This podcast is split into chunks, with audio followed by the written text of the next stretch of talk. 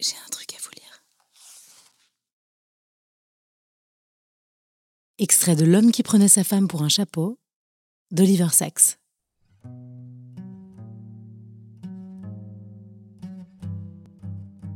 Le sens de l'odorat, disait-il, je n'y avais jamais pensé. Normalement, on n'y pense pas. Mais quand je l'ai perdu, j'ai eu l'impression d'être frappé de cécité. La vie a perdu une bonne partie de sa saveur. On ne sait pas à quel point la saveur est odeur. Vous sentez les gens, vous sentez les livres, vous sentez la ville, vous sentez le printemps.